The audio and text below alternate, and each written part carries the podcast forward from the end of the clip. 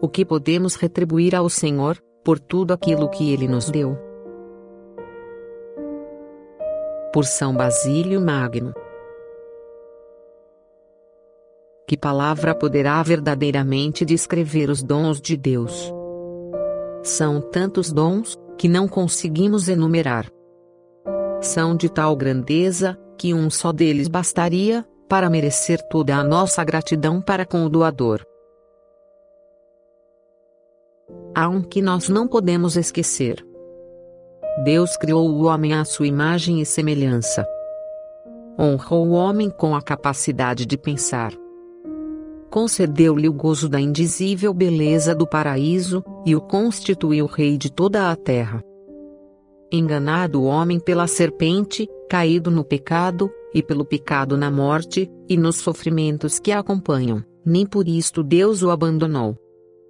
Mas pela lei, que lhe serviria de auxílio no princípio, colocou anjos para guardá-lo, e dele cuidar. Enviou profetas, para denunciarem os vícios e ensinarem a virtude. Impediu o ímpeto dos maus através de ameaças, e estimulou por promessas a prontidão para o bem. Não poucas vezes, declarou antecipadamente, em relação a várias pessoas, qual o fim dos bons e dos maus, a fim de advertir os outros.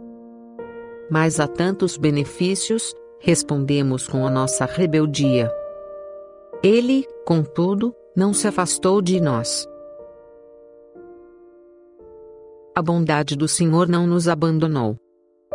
Nem mesmo pela estupidez com que desprezamos seus dons, conseguimos destruir seu amor em nós, embora desdenhássemos do nosso benfeitor.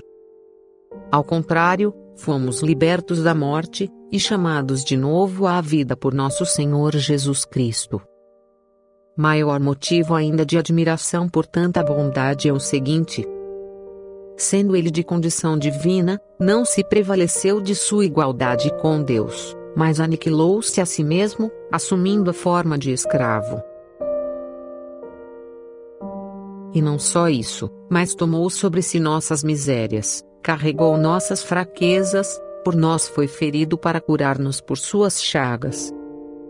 E mais ainda, redimiu-nos da maldição, fazendo-se a si mesmo maldição por nós, sofrendo morte extremamente infame, para nos reconduzir à vida gloriosa.